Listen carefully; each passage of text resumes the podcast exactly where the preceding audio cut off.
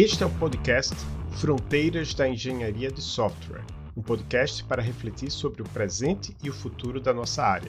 Este podcast tem o apoio da Zup Innovation, empresa que cria tecnologia e impulsiona o crescimento exponencial.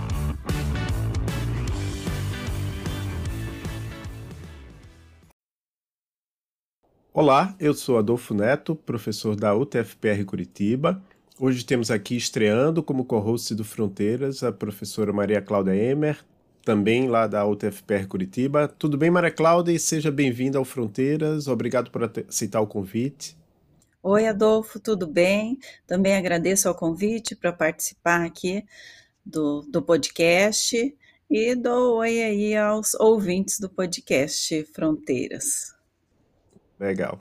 Então hoje a gente vai conversar com Igor Steinmacher. Ele é professor da Northern Arizona University, que a gente vai chamar aqui em algumas perguntas de NAU, N-A-U, para facilitar. Fica lá no, no estado de Arizona, nos Estados Unidos da América. O Igor já colaborou, colaborou bastante com pessoas que já vieram aqui no Fronteiras, como a Tayana Conte, o Igor Vise, o Gustavo Pinto, que foi nosso co-host aqui por, um, por uma temporada. E também com pessoas que estiveram em nossas lives, né? A Bianca Trinkenreich fez um, participou de uma live do Fronteiras e do Emílias, apresentando um artigo. A Marielle Vessel, que esteve lá no nosso outro podcast, que eu e a Maria Cláudia participamos, o Emílias Podcast. O tema do episódio de hoje vai ser contribuição em projetos de código aberto. Tudo bem, Igor? Você pode se apresentar para as pessoas que nos escutam? Opa, tudo bem, Adolfo, Maria Cláudia? Obrigado pelo convite. É, é um prazer estar aqui, primeiramente, uh, podendo compartilhar um pouquinho das coisas que a gente faz aí uh, uh, de pesquisa. Então, eu sou o Igor Steinmacher, como o Adolfo falou. Eu atualmente sou professor da Northern Arizona University. tive na UTFPR aí com vocês até pouquíssimo tempo atrás, né? Agora resolvi me mudar de vez para cá. É, minha linha de pesquisa, durante o tempo, ela tem muita relação com aspectos humanos e comportamento em software livre. É, a gente tem trabalhado bastante nessa fronteira aí do que, que as pessoas fazem para construir software melhor, como é que as pessoas fazem para embarcar em novos projetos de software, uh, uh, como as pessoas avaliam performance, como as pessoas avaliam seu desenvolvimento. Então, toda essa grande área que envolve pessoas e projetos de software principalmente software livre no meu caso, são de meu interesse. Então, é, acho que durante o, o, o, o, programa aí a gente vai detalhar mais essas coisas aí que eu estou me referindo. Muito bom. Então, como eu disse, a gente já fez um episódio aqui com outro Igor, né, que alguma, eu não sei se algumas pessoas confundem, mas na época que vocês, vocês, estavam lá na mesma instituição, eu confundi, né? Você com o Igor Vise, o Igor Vise esteve aqui, no, no Fronteiras, falou sobre desenvolvimento de software livre, chamou você de super parceiro, porque vocês já escreveram vários trabalhos juntos. E alguns temas que a gente abordou lá, até a gente viu que eram artigos em comum, a gente não não vai abordar aqui, vai tentar não abordar aqui, mas claro, se fizer parte do contexto da, da resposta, tem que abordar mesmo, mas só para os ouvintes saberem que escutem lá também depois o, o, o episódio do Igor Vice. Então vamos começar com um tema que ele falou, né, explicou lá na, na entrevista do Igor Vise. Você também falou um pouco lá no podcast do Bruno Cartacho, o HiDev. E lá você disse até que as respostas podem variar né, para essa pergunta. Então a pergunta é: o que é software livre e ou de código aberto? Bom, vou repetir então, já que você disse que eu fiz esse comentário, as respostas podem variar. Né? Inclusive a minha pode variar com relação a que eu dei a, no outro episódio. É, apesar de a gente, eu pessoalmente considerar software livre e software de código aberto uh, como sinônimos, uh, existem sim diferenças aí uh, nas raízes desses dois movimentos, né? É, hoje o que eu considero é um movimento só que é conhecido como Free, Libre, Open Source Software, que é código aberto e livre. É, mas se a gente for pensar nas raízes, como eu falei, desses dois, desses dois termos, a gente tem algumas coisas diferentes, né?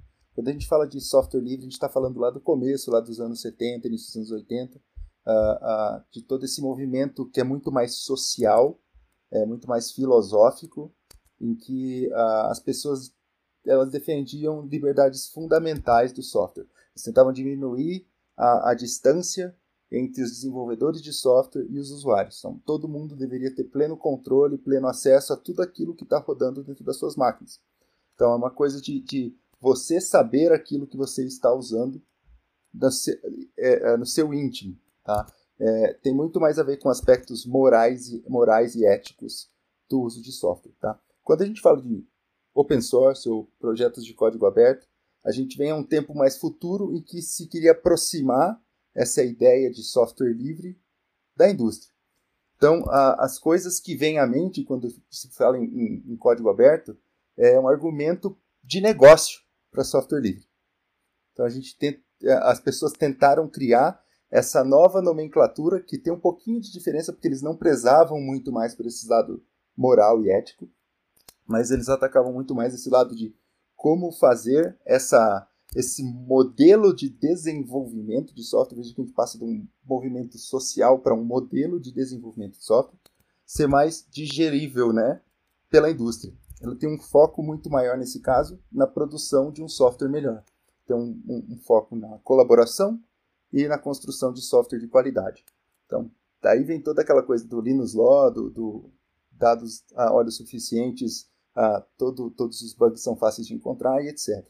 Quando a gente volta lá atrás, não tem muita relação com isso, tem relação com as liberdades fundamentais. Você poder usar, conseguir estudar o código, você conseguir alterar o código se você quiser para suas necessidades, distribuir para quem você quiser, por você ter a, a liberdade de saber aquilo que está acontecendo no seu computador. Espero ter, ter deixado claro, mas de novo, voltando, para mim, a, a, eu considero que software livre e software de código aberto eles têm um, um, uma integração bem grande. Uh, eu sou muito mais de entender o desenvolvimento de software livre como uma coisa de desenvolvimento baseado em comunidade, de colaboração e etc. E tal. Certo. E para quem por acaso não tenha contato com esta área, né? Como se dá, em linhas gerais, o processo de contribuição em projetos de software de código aberto? Essa é uma pergunta aí que eu posso responder em dois minutos ou em três horas. É, as disciplinas que eu tenho dado de desenvolvimento de software livre, isso aí pode durar um, um, tempo de duas aulas ou dois tempos de duas aulas. Mas vamos tentar fazer uma coisa aqui ah, bem abrangente, em alto nível.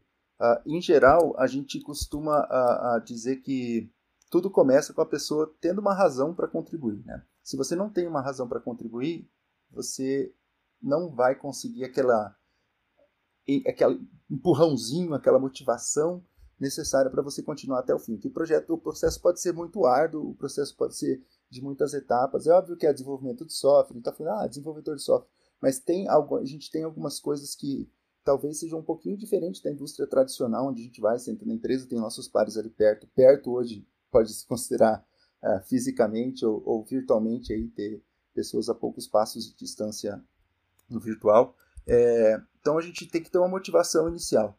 Tendo essa motivação, o que a gente precisa entender é qual é esse projeto que a gente está contribuindo? Para que, que ele serve? É, quais são as linhas gerais? Quais são os, os, os processos que esse, que esse projeto segue para o desenvolvimento da solução? quem são as pessoas envolvidas? Então, a primeira coisa que a gente tem que conseguir entender é onde eu estou me metendo. Tá? Porque se espera que quando você chega a fazer uma contribuição, você saiba um mínimo do projeto em que você está se envolvendo. Quem é, quais os objetivos, qual é o, o, objetivo de longo prazo, a visão desse projeto, que projetos muito bem estruturados, em projetos maduros, isso aí vai ter claramente destacado na, nas páginas do projeto. É, e aí você pode passar para um lado muito mais técnico depois disso, entender como é que essa solução é estruturada, quais são as dependências, qual é, como é que está arquitetado o código, quais são as bibliotecas ah, que eu preciso saber, quais são as skills, as habilidades que eu preciso ter para entender aquilo ali, falando de habilidades técnicas. É, e nesse meio tempo é interessante também entender uh, uh, como eu entro em contato com essa comunidade. Porque a gente está falando de software livre, como, como, eu falei ali atrás, uh, código aberto, software livre, os dois envolvem um conceito de desenvolvimento colaborativo, no fim das contas. Então, se eu estou colaborando, eu tenho que saber com quem eu estou colaborando. É um ambiente social. Eu tenho que saber o lado técnico, eu tenho que saber os processos e a, a, a big picture, e a, a, o alto nível do que é esse projeto, mas eu tenho que saber como me envolver socialmente. Em algum momento eu vou ter uma interação social. Pode ser que eu precise para razões quaisquer, como tirar uma dúvida, ou pode ser que no momento que eu submeto aquilo que eu terminei, alguém vai interagir comigo me dando feedback. Né? Então, eu conhecer primeiro os aspectos de processo e alto nível do projeto, os aspectos técnicos, arquiteturais, código, estruturação, padrões, né? Se seguem padrões de, de, de, de código, uh, uh, até os, os, uh, os aspectos sociais do projeto, em como eu interajo, quando eu interajo, com quem eu interajo, né? tendo isso aí, aí a gente tem várias coisas que podem acontecer, porque daí para eu contribuir, eu posso contribuir com uma coisa que eu tenho na minha cabeça e eu preciso entregar e seria bom para mim entregar para o projeto. Pode ser que eu queira contribuir só para retribuir o projeto e eu não tenho exatamente uma coisa em mente, eu quero entrar lá e conseguir encontrar uma tarefa que eu queira uh, desempenhar e entregar essa, isso no final. Ou pode ser que eu queira me envolver com a comunidade mais intrinsecamente ali, mais uh, uh, por, de outras formas, querendo fazer parte da comunidade, mas não necessariamente do lado técnico. Então, quando a gente fala de contribuição, apesar da primeira coisa que vira a cabeça ser ah, eu quero contribuir, eu vou contribuir com código, eu vou corrigir um bug, eu vou entregar uma nova funcionalidade. As comunidades precisam de gente de todos os tipos e, e que se propõem a fazer diversas coisas. Então, desde a gente traduzir documentação, criar documentação, criar teste, manter teste, é, fazer o papel de, de, de, relacionamento com o desenvolvedor, fazer a, o papel de, a, de, de evangelista, uh, responder listas de e-mail, ser um suporte ali a, a usuários da tecnologia, até, é óbvio, chegar no, no, ponto do código. Então, eu tenho que primeiro saber o que, que eu posso e o que, que eu quero fazer. Então, se eu quero sair por esse lado de, ah, eu quero ser alguém que ajuda no suporte, ah, eu não tenho muito tempo, eu quero trabalhar ah, ah, de vez em quando e eu não tenho muitas, muitas habilidades técnicas, primeiro eu quero entender como é que a comunidade funciona para ver se eu consigo integrar ela. Existem diversas coisas, tá? Documentação, eu diria que é um, um, um grande calcanhar de Aquiles aí de vários projetos. Muitos não têm e muitos têm e é muito difícil de manter. Então, uh, se você quer entrar em um projeto, quer começar a interação, talvez esse seja um ponto. É, se a gente for para o lado técnico e eu sei o que fazer, é sempre bom você checar se aquilo que você quer fazer, se aquela nova funcionalidade ou aquela, aquela, aquele aprimoramento que você tem em mente, se ele se encaixa na visão do projeto. Então, como você pode fazer isso? Ou procura, ou você vai atrás dos desenvolvedores do projeto para entender, viu? Abre uma, uma issue lá, abre um ticket no, no, no gerenciador de tickets da, da comunidade, expõe sua ideia e recebe feedback. Não saia fazendo coisas porque isso pode levar a, a, a desilusões aí no final. É, daquilo não está dentro do escopo planejado para o projeto. Né? Ou se você não tem ideia e você quer retribuir, você só quer entrar nesse mundo, você quer entrar para aprender, a entrar na lista de issues, de tickets lá, procurar alguma coisa que seja um, um, um bom uh, um bom match para você, a falar, putz, tem um negócio aqui que lida com banco de dados e eu gosto desse negócio de banco de dados, e tentar trabalhar alguma coisa que a comunidade precisa. Sempre lembrando que é uma comunidade, não adianta você chegar lá, olhar e falar, pô, vou fazer isso e sair fazendo. Tá lá, mas tem outras pessoas interagindo. É um ambiente, de novo, colaborativo. Vai entrar, você tem que dizer assim, pô, eu quero trabalhar nisso. Informe e pergunta a, a, a, pergunte à comunidade. Oh, isso aqui está disponível ainda? Será que eu, que nunca trabalhei, consigo resolver? Será que esse, esse problema aqui, esse bug ainda existe? Porque existem vários relatos aí de ah, comecei a investigar e no final das contas o bug não existia. Ah, comecei a investigar e alguém entregou a solução antes de eu entregar, porque estava aberto, eu não comuniquei, o outro não comunicou também e a gente acabou tendo uma competição. Então, uh, após isso, você tem que entender que você fez, você encontrou aquilo que você queria fazer, você entregou, a contribuição é sua. Então, não é a partir do momento que eu entreguei aquilo ali, seja documentação, seja tradução, o trabalho pode não estar encerrado ali. Pode ser que você precise interagir com a comunidade ainda para revisar aquilo ali, principalmente se for código. Uh, porque eles vão ser bastante é, é, é,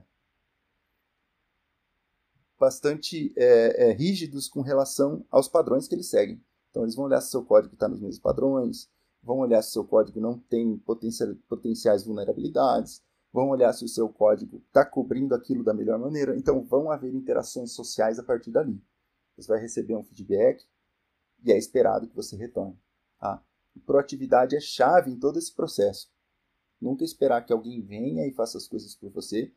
Você procura antes de procurar ajuda. Que, uh, isso é transversal a todo o processo. Tá? Como eu falei, é um pouquinho diferente do que a gente vê na indústria tradicional, porque se eu sou novo numa empresa e eu estou tentando é, é, desenvolver alguma coisa, é muito fácil para mim cutucar a pessoa do meu lado ou falar com aquela que foi atribuído como mentor para mim e falar assim, viu, parei. E essa pessoa, como ela está atribuída, como ela está no teu time, ela vai vir e vai falar com você, porque ela sabe que o seu relacionamento com aquele time vai ser prolongado. Em software livre ninguém tem essa garantia. Então, as pessoas preferem investir o tempo em fazerem coisas para ela, que vão uh, entrar diretamente no projeto, do que tentar ajudar alguém que talvez não tenha procurado ainda. Então, se você é uma pessoa proativa, mostrar que você procurou e que você não encontrou a solução para aquilo, vai ser muito mais fácil você conseguir ajuda e uma ajuda que talvez seja muito mais a, a próxima, se a pessoa entender que você quer mesmo aquilo ali.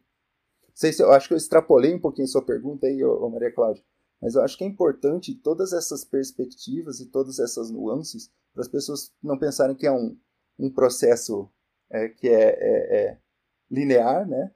Podem existir interações de diferentes níveis e não é um processo que é unicamente técnico, unicamente processo. Tá? Então, acho que essa é a grande mensagem, você tem que explorar todas as perspectivas e pensar em todas as potenciais coisas que você precisa a, a se envolver se você quiser interagir com o projeto software livre. Eu achei bem importante o que você colocou, né? Não é só técnico, né? Você também tem que saber interagir, se relacionar com as pessoas, tem a parte social. Acho que é importante ficar, ficar bem claro isso também, né, para as pessoas. E a forma como você colocou, acho que dá para a gente fazer analogia com muitos outros projetos, né? Então, até projetos de vida, né?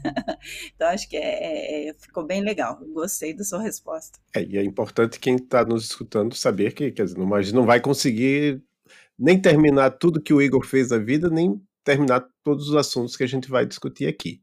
Então, por isso eu vou passar por uma coisa que é mais ou menos o começo da, da sua carreira, porque você, ao longo da sua carreira, publicou vários trabalhos relacionados às barreiras que os novatos, newcomers, né, enfrentam para contribuir em projetos. Até no, no episódio com o Igor, a gente tá, ah, o que é que significa novato? Eu falei assim, ah, novato é uma pessoa que é nova naquele projeto, ou nova no software livre, mas não necessariamente é uma pessoa que é, pode ser um desenvolvedor sênior, mas que já sempre trabalhou com, com software é, de código fechado e, ah, de repente, ah, gostei desse projeto, quero contribuir.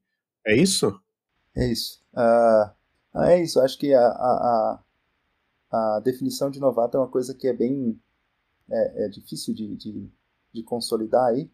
Porque novato pode ser, como você falou, desde aquela pessoa que está entrando no mercado, está entrando na área, está entrando em qualquer coisa, porque uma pessoa nova, novata é nova em qualquer coisa. Então, sempre que a gente vai lidar com esse tópico, a gente tem que ser bem preciso sobre que tipo de novato, em que situação essa pessoa é uma novata. E no nosso caso, desde o início a, a, dos meus trabalhos, o que me interessa é o, a pessoa que está entrando em um projeto. Tá? Hoje eu trabalho um pouco mais, com uma coisa um pouco mais ampla, talvez com pessoas entrando em software livre, mas a, a, linha de onde vem o meu trabalho tem toda essa relação com pessoas entrando no projeto, que é aquilo, ah, eu não, ah, ah, eu, eu sou experiente, mas quando eu tentei software livre, pô, é outro mundo, entendeu?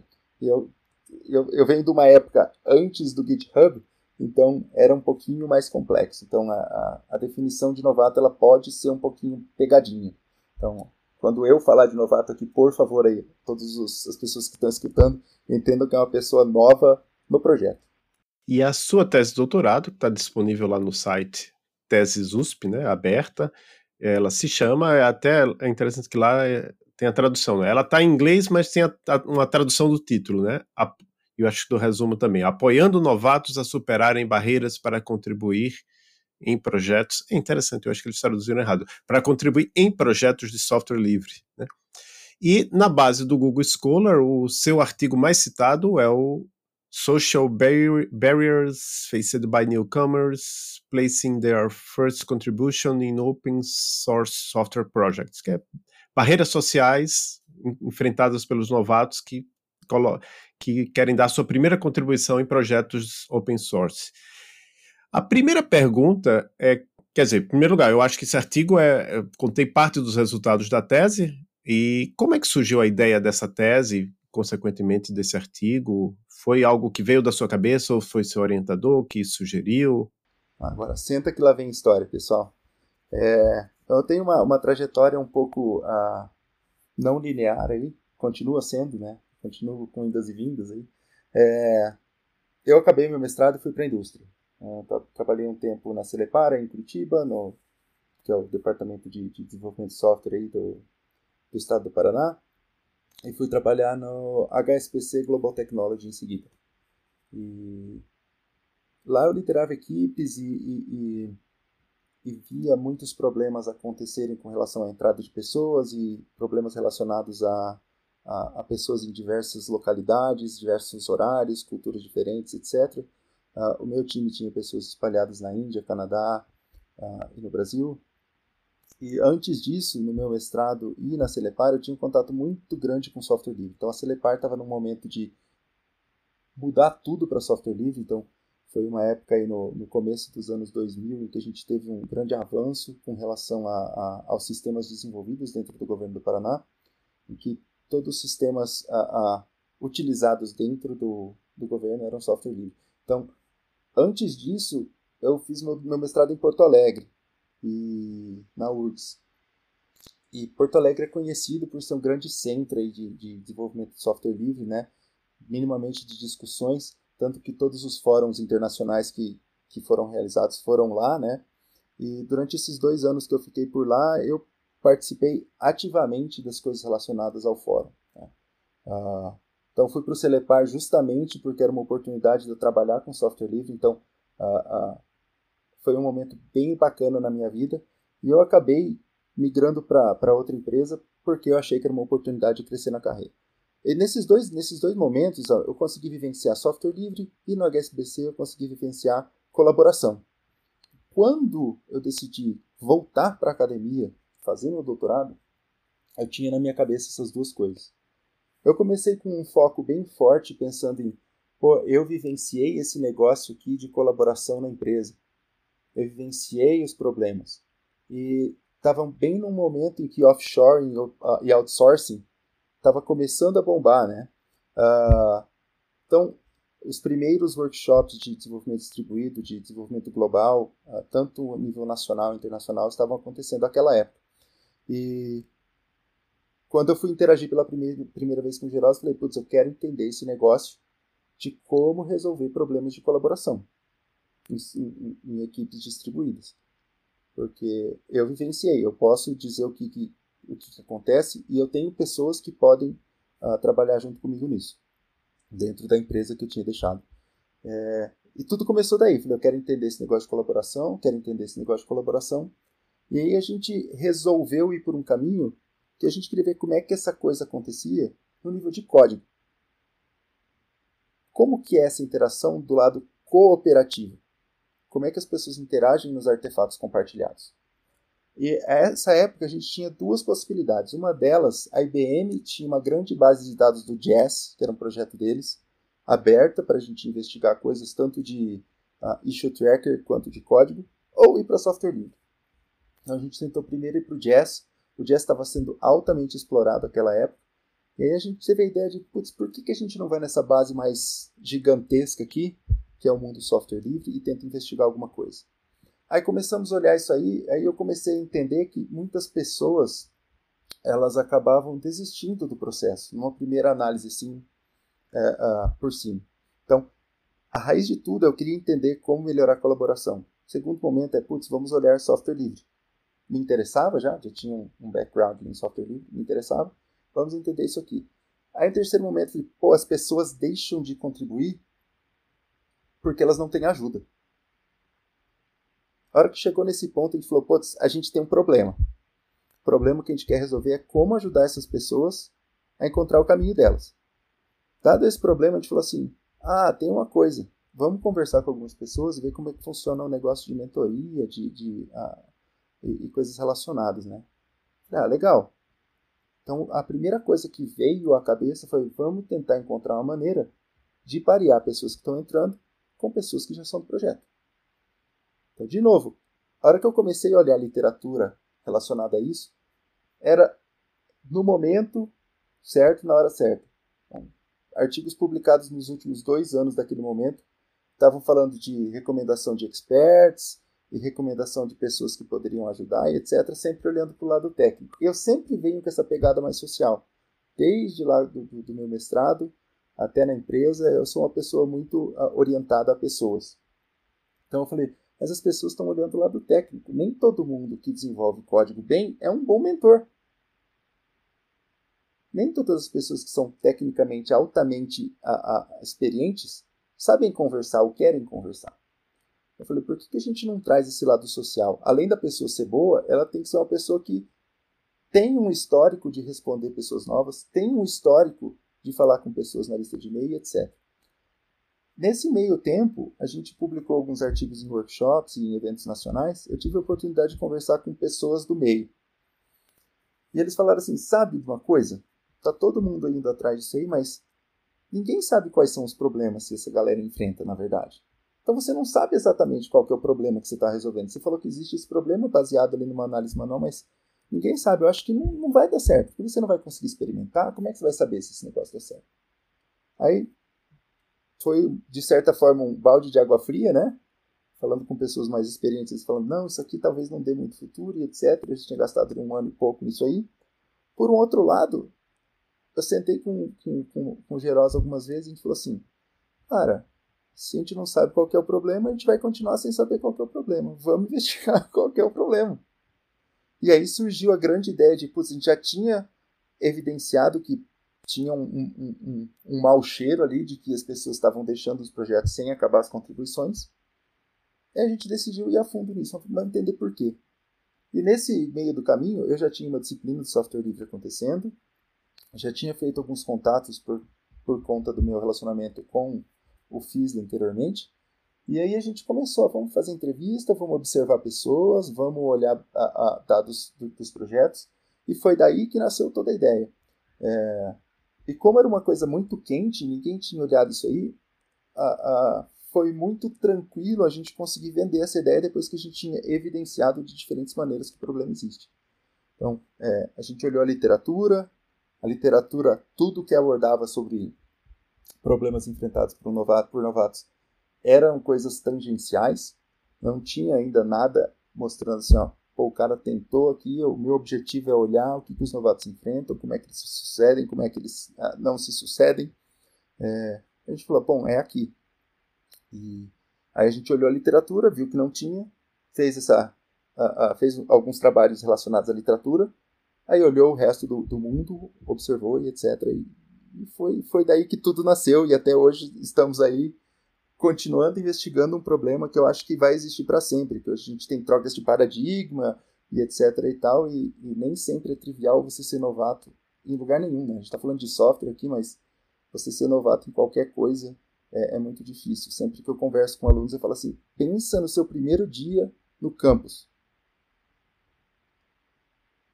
Você, em uma semana, tem vontade de, de correr, fugir, voltar para a mãe, né? Porque você não sabe de muitas coisas. É a mesma coisa, só que num ambiente altamente técnico.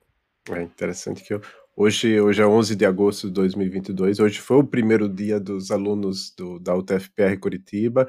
Eu fui o primeiro professor na vida dos alunos calouros e calouras de engenharia de computação, né? Eles pareciam um pouco assustados ainda.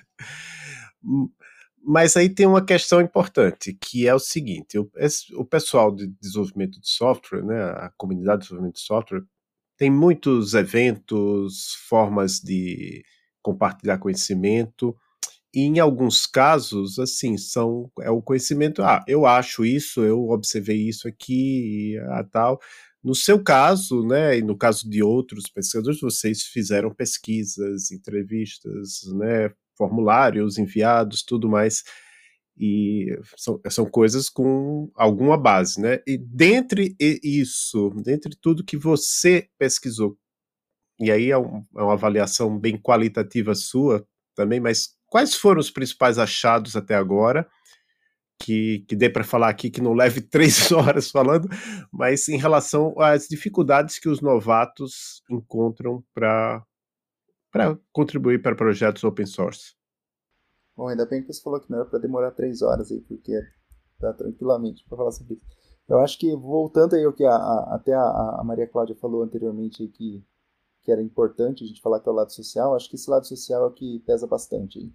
É, se é para dar um destaque em algumas coisas, eu diria que uh, uh, você vai enfrentar problemas sociais em algum momento quando você entra em uma comunidade desse tipo. Se você entra em uma comunidade muito heterogênea, é muito provável que você vai enfrentar algumas barreiras aí. E algumas barreiras que são ah, suas mesmo, e algumas barreiras que são dos outros.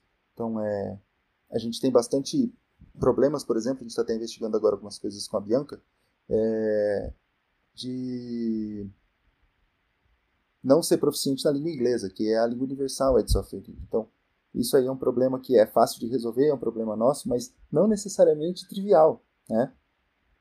Uh, se você não tem inglês como segunda língua desde sempre, vai ser muito difícil depois de adulto, todos nós sabemos, de você aprender uma nova língua a ponto de você conseguir interagir em um ambiente altamente técnico.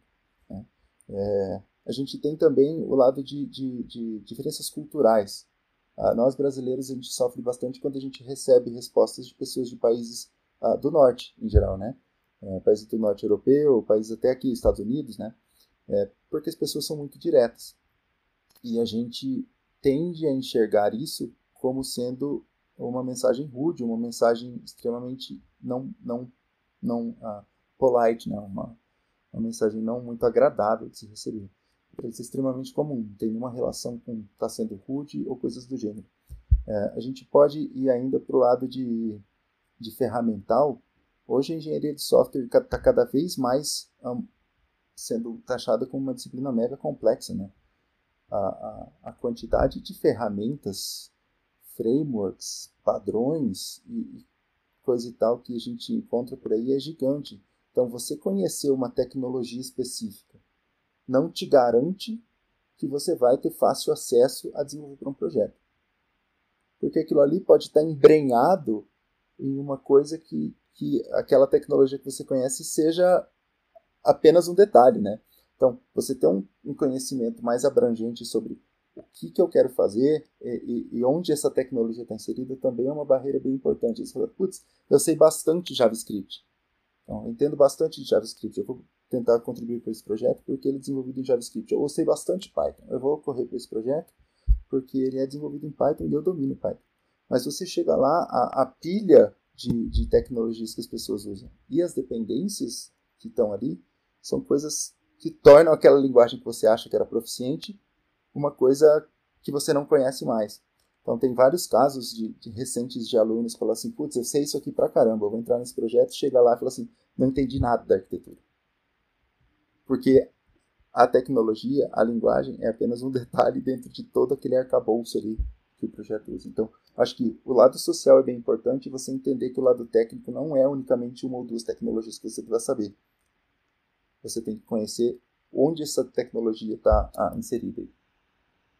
Só alguns highlights aí, como você pediu alguns, algumas coisas que talvez sejam recentes, acho que isso aí são as coisas que talvez sejam bem importantes. Eu acho que são importantes, né, esses, essas pinceladas que você deu, porque no fim você vai acabar detalhando um pouquinho mais, acho que com as próximas perguntas também, né? Então, a gente viu que você publicou uma revisão sistemática em 2015, né? E, e aí queria falar também que, para quem não sabe o que é uma revisão sistemática, a gente tem o episódio da Kátia Felizardo, que é o episódio 1 da temporada 3, que os ouvintes podem ir lá e conhecer um pouco mais, saber um pouco mais a respeito de revisão sistemática, né? Bom, mas essa revisão sistemática que você publicou foi intitulada Systematic Literature Review on the Barriers Faced by Newcomers to Open Source Software Projects. Você e seus coautores identificaram 20 estudos e 15 barreiras que novatos podem encontrar para contribuir com esses projetos, né, com os projetos de software livre. De lá para cá, esta literatura cresceu muito.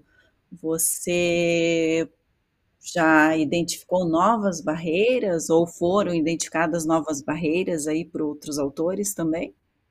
É, a resposta para a primeira pergunta é, é sim. É. A literatura continua crescendo e hoje, como o software livre é, é, é, muito mais core, é muito mais central do que era aí há 7, 8, 9 anos atrás, é, a gente tem muita gente interessada, não apenas no lado open source, né, mas da entrada de novatos em qualquer ecossistema.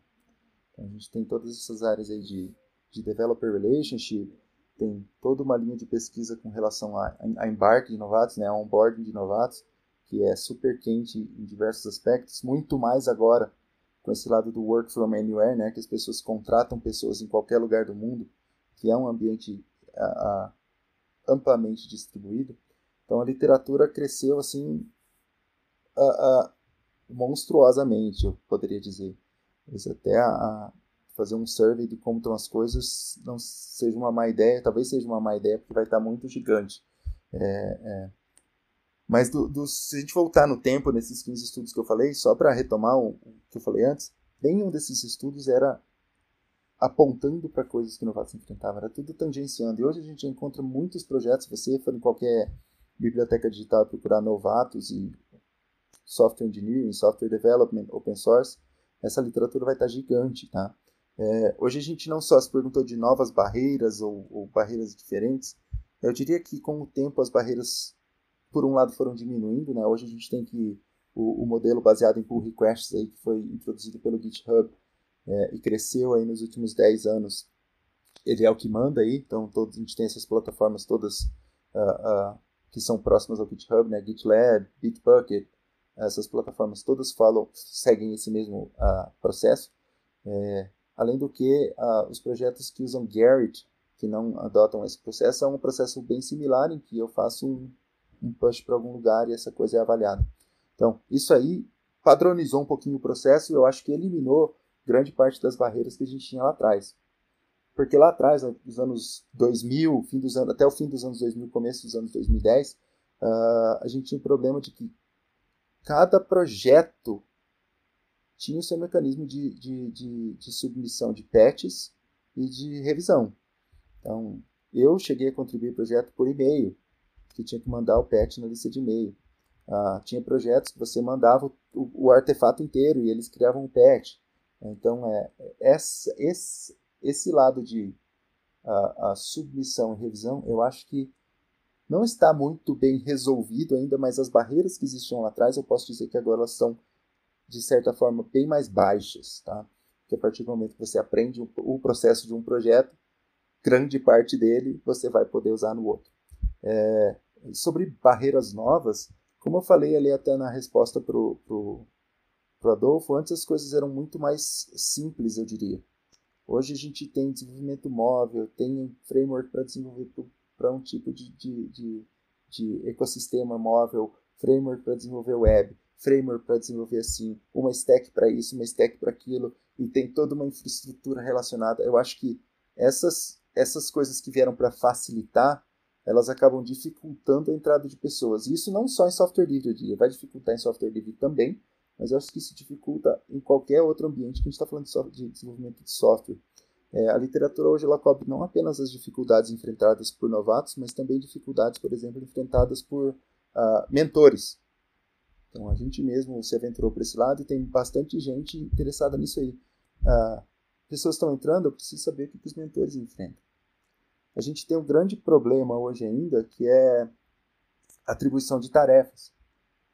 Tanto para pessoas que estão no projeto, quanto para pessoas novas. Eu chego lá, por exemplo, num projeto, sei lá eu, vamos entrar no Node.js, que é um projeto aí que as pessoas falam, ah, vou tentar contribuir para o Node.js, porque é uma coisa que está em alta, isso pode ah, soar bem no meu currículo. Você vai olhar, tem milhares de tarefas abertas lá. E aí, como correr? Eu vou ler milhares de definições e discussões para entender o que, que eu vou fazer. Então, esse lado ainda ele não está muito bem resolvido.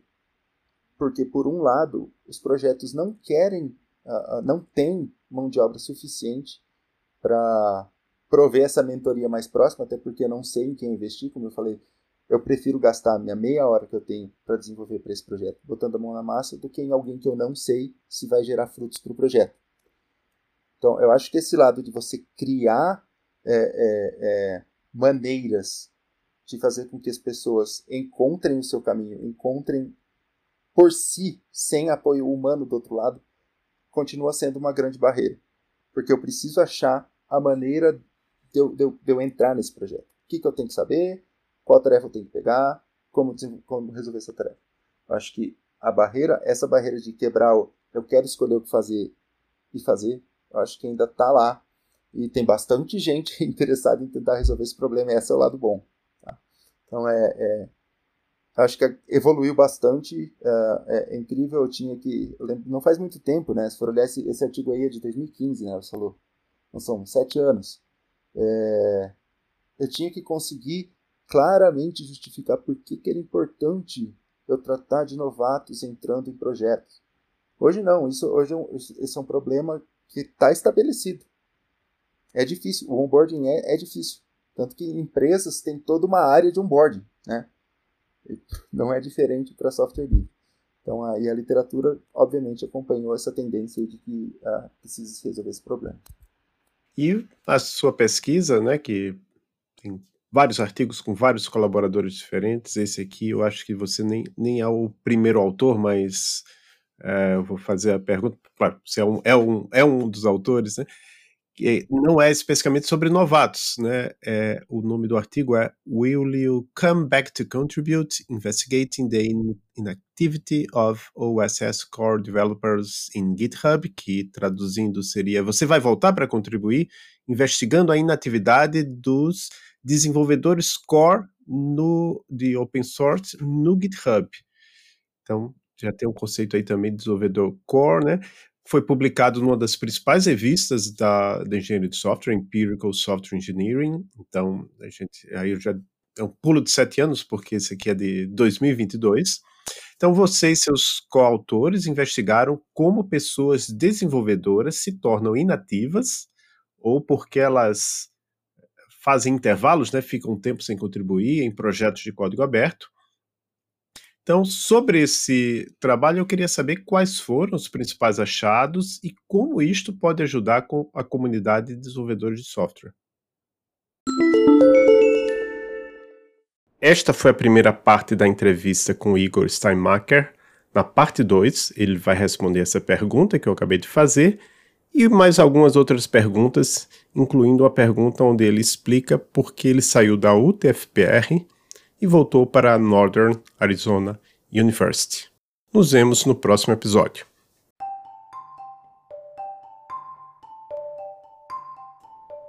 Este é o podcast Fronteiras da Engenharia de Software, episódios mensais com pesquisadores e pesquisadoras da área de engenharia de software no Brasil e no mundo.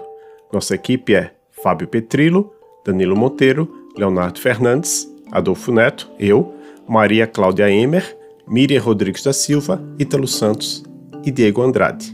Estamos no Twitter e no Instagram como arroba fronteirasES.